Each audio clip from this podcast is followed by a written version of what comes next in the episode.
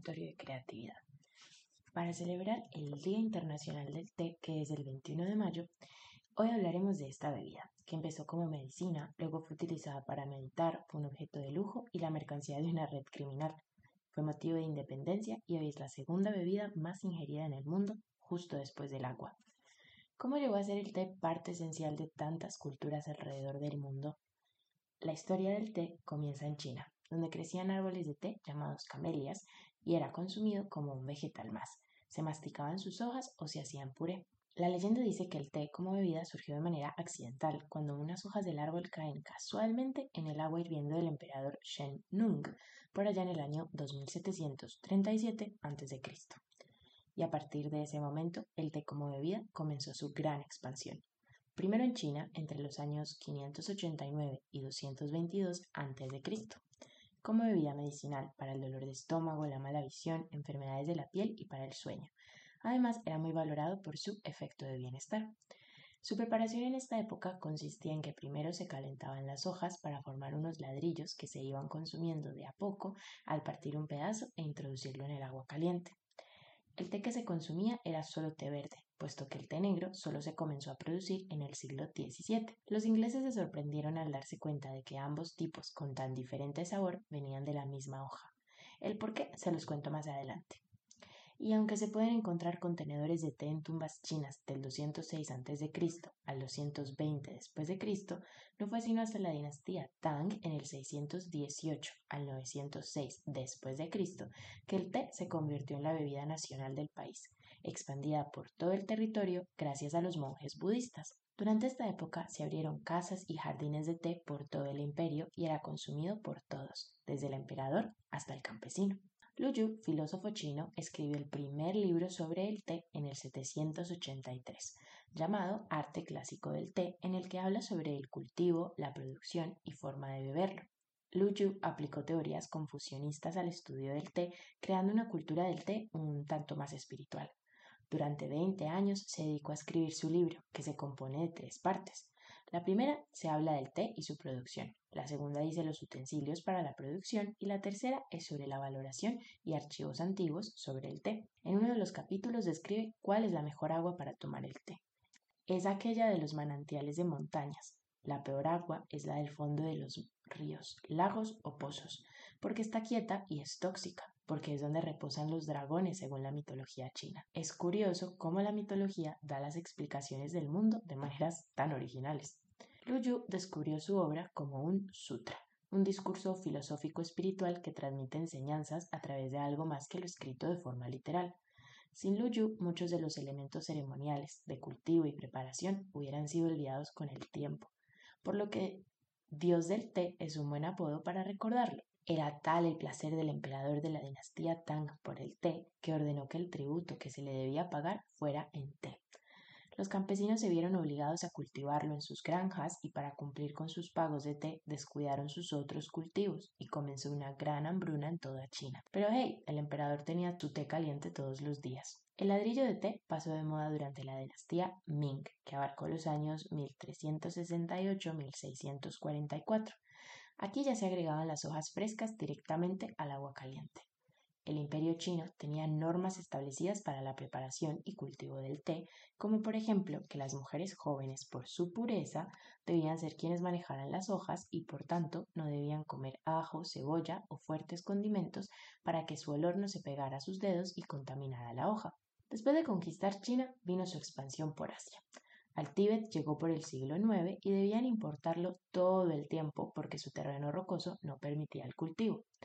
El viaje de China al Tíbet se hacía por la ruta del té y caballos. Eran 2.250 kilómetros y se demoraba más o menos tres meses para recorrerse. Los comerciantes chinos cargaban de 70 a 90 kilogramos por un camino un tanto peligroso y a cambio recibían un caballo por cada 60 kilogramos de té. La dinastía Song en China usó estos caballos como animales de guerra contra las tribus nómadas del norte, predecesoras del ejército de Genghis Khan. La realeza del Tíbet y los nómadas tomaban el té en el clima frío, y era más valorado que la porcelana o la seda. Incluso se utilizó como divisa para el comercio. Lo mezclaban con leche y mantequilla de bisonte. Hoy estos productos son imprescindibles en su preparación para el té, También se prepara con las hojas gruesas y tallos, lo que lo convierte en el té más amargo de todos. La leyenda japonesa dice que el príncipe Bodhidharma tuvo un sueño con todas las mujeres con las que se había acostado. Habían sido tantas que sufrió una gran vergüenza. Decidió que no volvería a dormir para no volverse a sentir así y lo único que evitaba que sucumbiera el sueño era masticar hojas de té. Si esto es verdad o mentira no lo sabemos. Lo que sí nos queda claro es que todas las leyendas de su origen mencionan que el té se encontró por casualidad.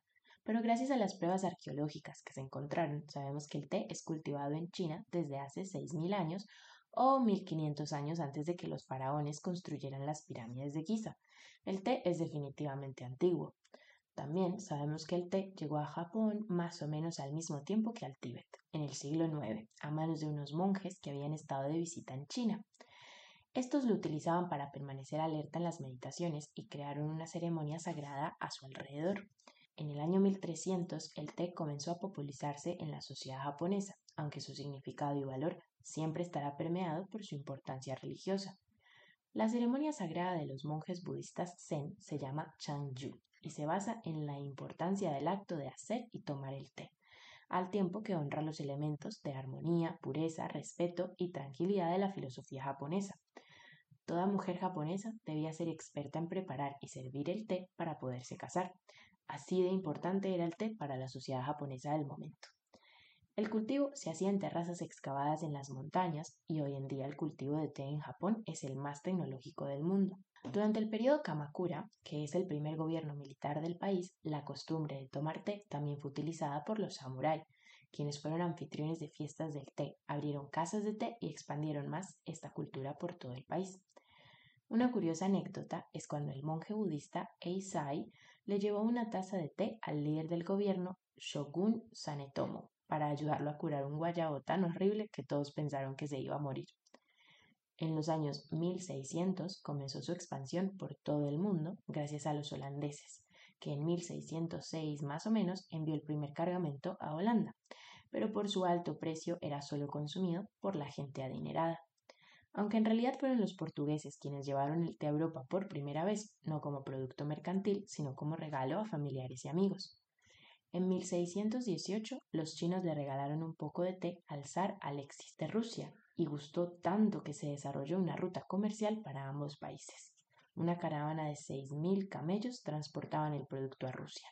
En 1903 los animales fueron reemplazados por la red de trenes transiberiana. El té se convirtió en todo un éxito social en el siglo XVII y todo el mercado estaba acaparado por la Compañía Holandesa de las Indias Orientales, hasta 1618 que la Compañía Británica de las Indias Orientales monopolizó el mercado y China era el único productor de té. En 1636 llega a la corte francesa y en 1662 a la corte inglesa gracias a la nueva reina consorte de origen portugués Catalina de Braganza que se casó con el rey Carlos II.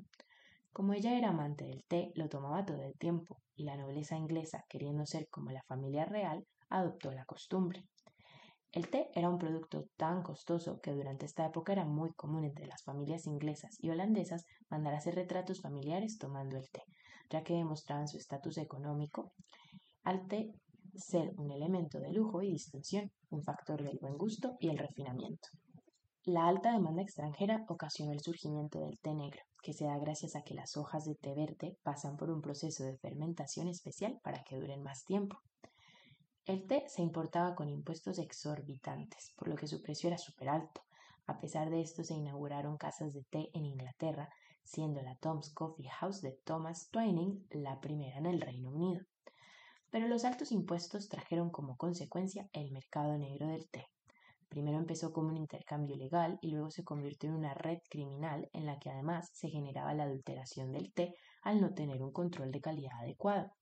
Se mezclaban hojas de otras plantas u hojas de té ya usadas antes con hojas nuevas, y como el color que daba el té no era el adecuado, entonces se adicionaban desechos de oveja o carbonato de cobre, que es venenoso, lo que hace la avaricia.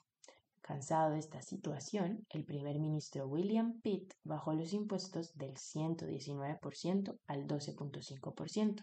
El crimen desapareció casi de la noche a la mañana.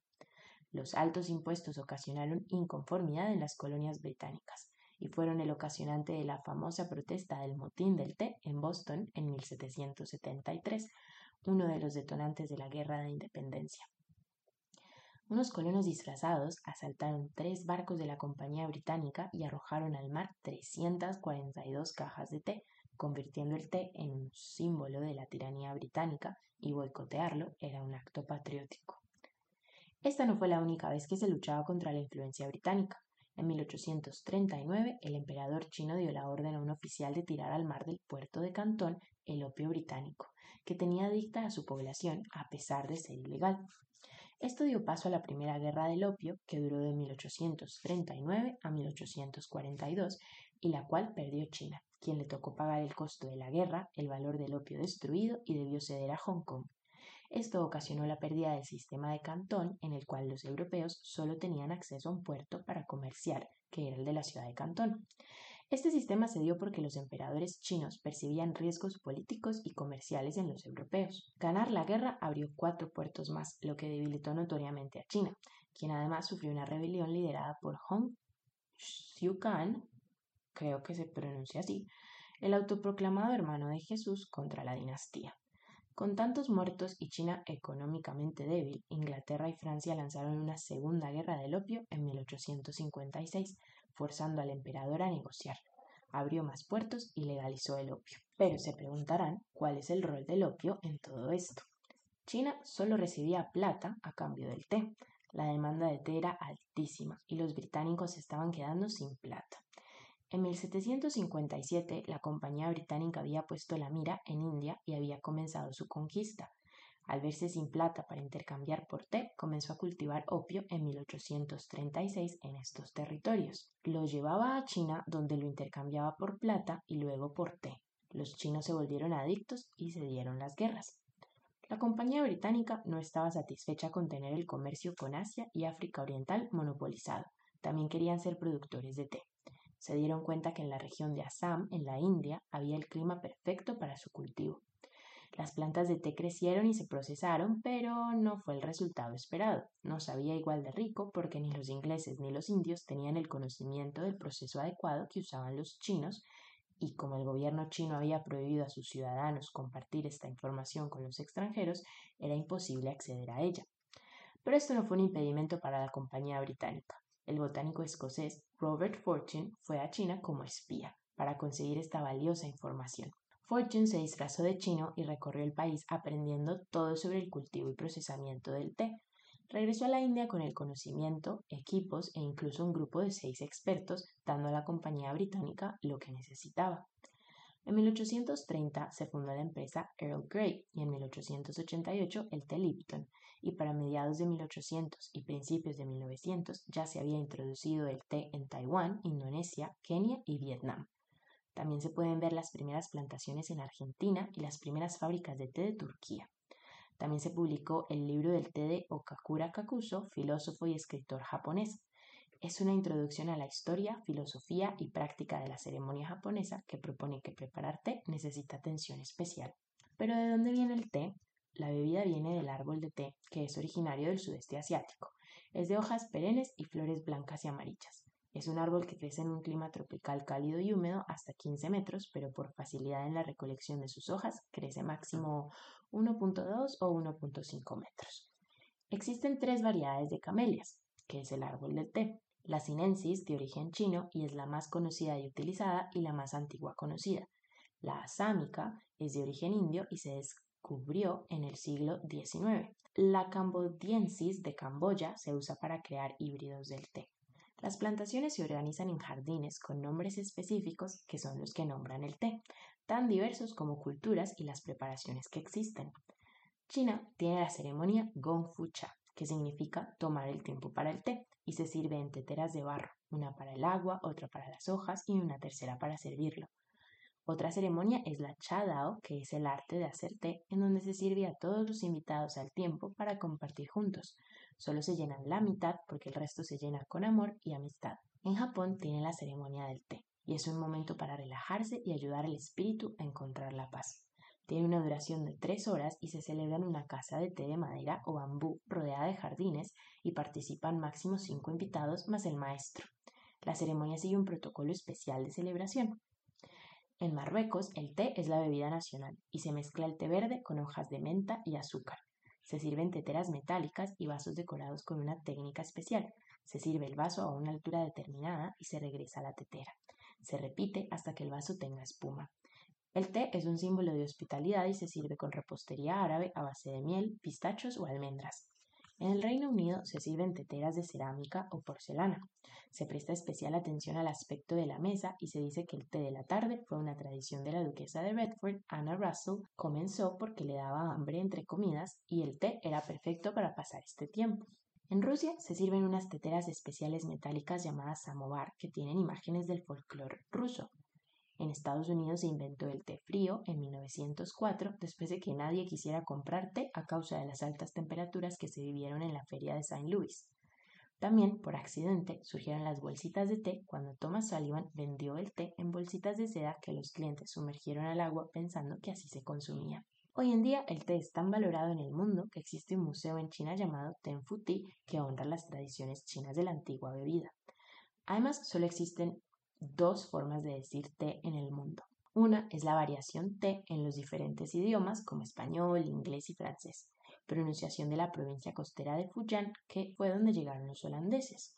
La otra variación es cha y si le dicen así es porque el producto les llegó por la ruta de la seda. Y aunque no en todos los países y culturas es lo que más se bebe, sí podemos decir que el té reúne y da sensación de bienestar. Tal vez yo no haga la ceremonia de tres horas, pero ciertamente me provocó tomarme una taza de té como se hacía en la antigüedad. Y a ustedes, si te gusta el té, déjame el emoji de una tetera en mi último post de Instagram. Gracias por unirse esta semana y hasta la próxima.